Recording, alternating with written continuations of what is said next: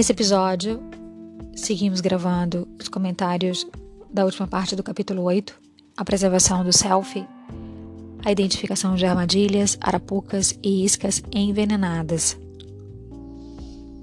Esse episódio vai se dedicar à questão da cura dos instintos. A gente está no o retorno à vida feita à mão, a cura dos instintos feridos. Vamos seguindo no texto. Mesmo assim, os instintos não recuam sem deixar ecos e rastros de sentimento que podemos seguir para resgatá-los. Embora uma mulher possa estar presa às garras de veludo da propriedade e das restrições, quer ela esteja a um passo da destruição decorrente dos excessos, quer tenha apenas começado a mergulhar neles, ela ainda assim ouve os sussurros do Deus selvagem no seu sangue.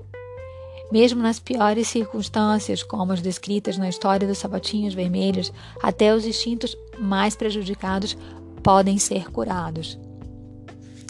Para corrigir tudo isso, vamos ressuscitar a mulher selvagem na nossa natureza inúmeras vezes. Sempre que o pêndulo estiver muito inclinado numa direção ou na outra, vamos saber quando há motivos para preocupação, pois, em geral, o equilíbrio amplia a nossa vida enquanto o desequilíbrio a limita.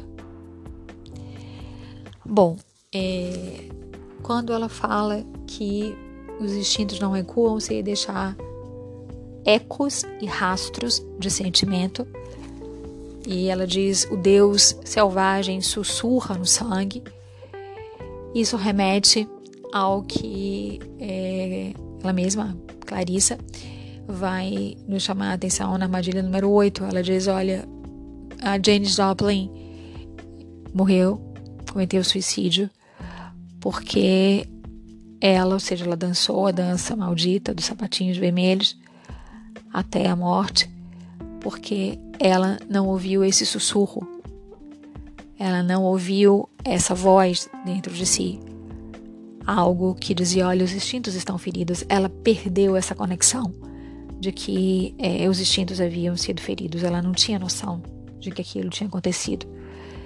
E esses ecos, esses rastros, parece até um paradoxo, né? É da natureza do trauma. O trauma deixa ali sua marca, deixa ali seu eco, seu rastro, e ele vai ser reeditado.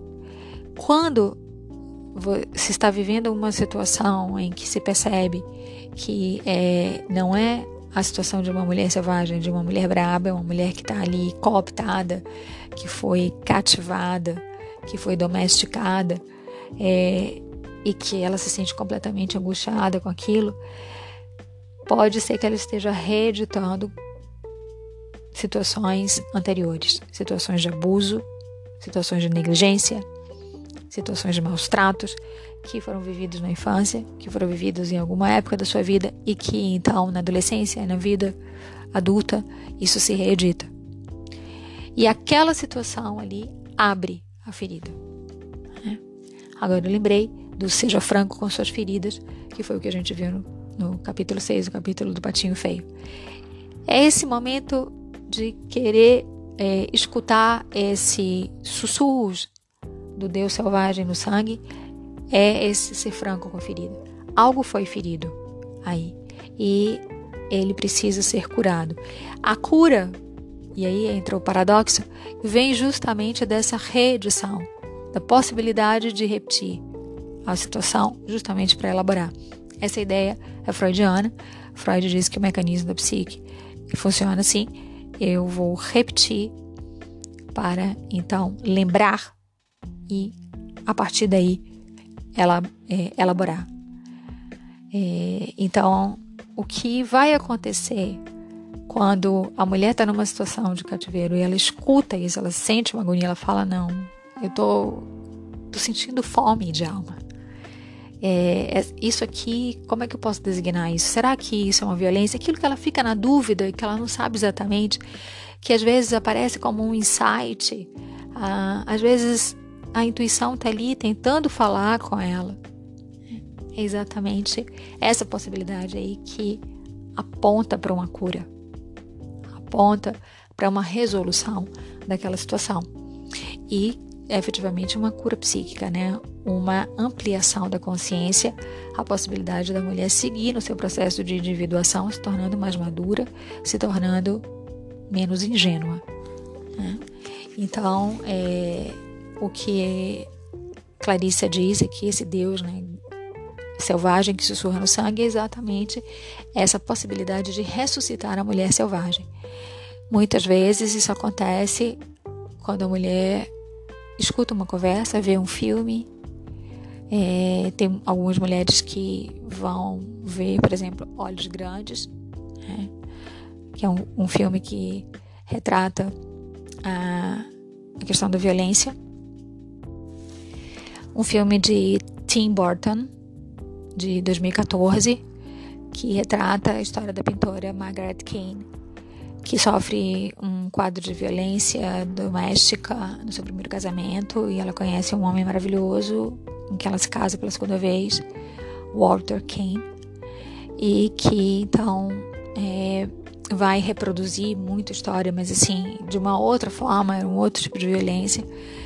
E algumas mulheres, quando vão assistir esse filme, quando assistem, ele pensam, poxa, isso pode estar acontecendo comigo. Né? Da mesma forma, como algumas ao assistir é, The, Queen's, The, The Queen's Gambit também podem se ver retratadas ali, que é uma série que está sendo muito comentada, na, que passa na Netflix.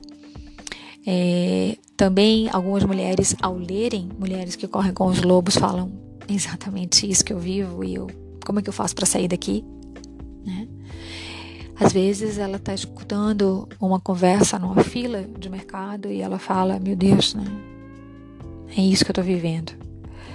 Ou uma amiga conta alguma coisa, ela dá aquele sorriso amarelo e pensa: ah, Minha vida é isso, né? E aí, nesse momento, ela pode buscar uma ajuda. Uma terapia individual, uma terapia de grupo. Ela pode começar um processo de autoconhecimento para então começar o processo da cura do instinto. Né?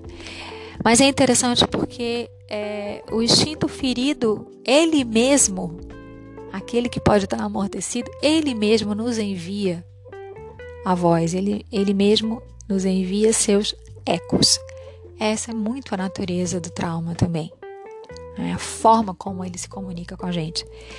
E então existe a possibilidade assim, de cura, existe a possibilidade de querer sair disso a partir do momento em que se detecta e se começa uma busca para fazer é, essa, essa sanação.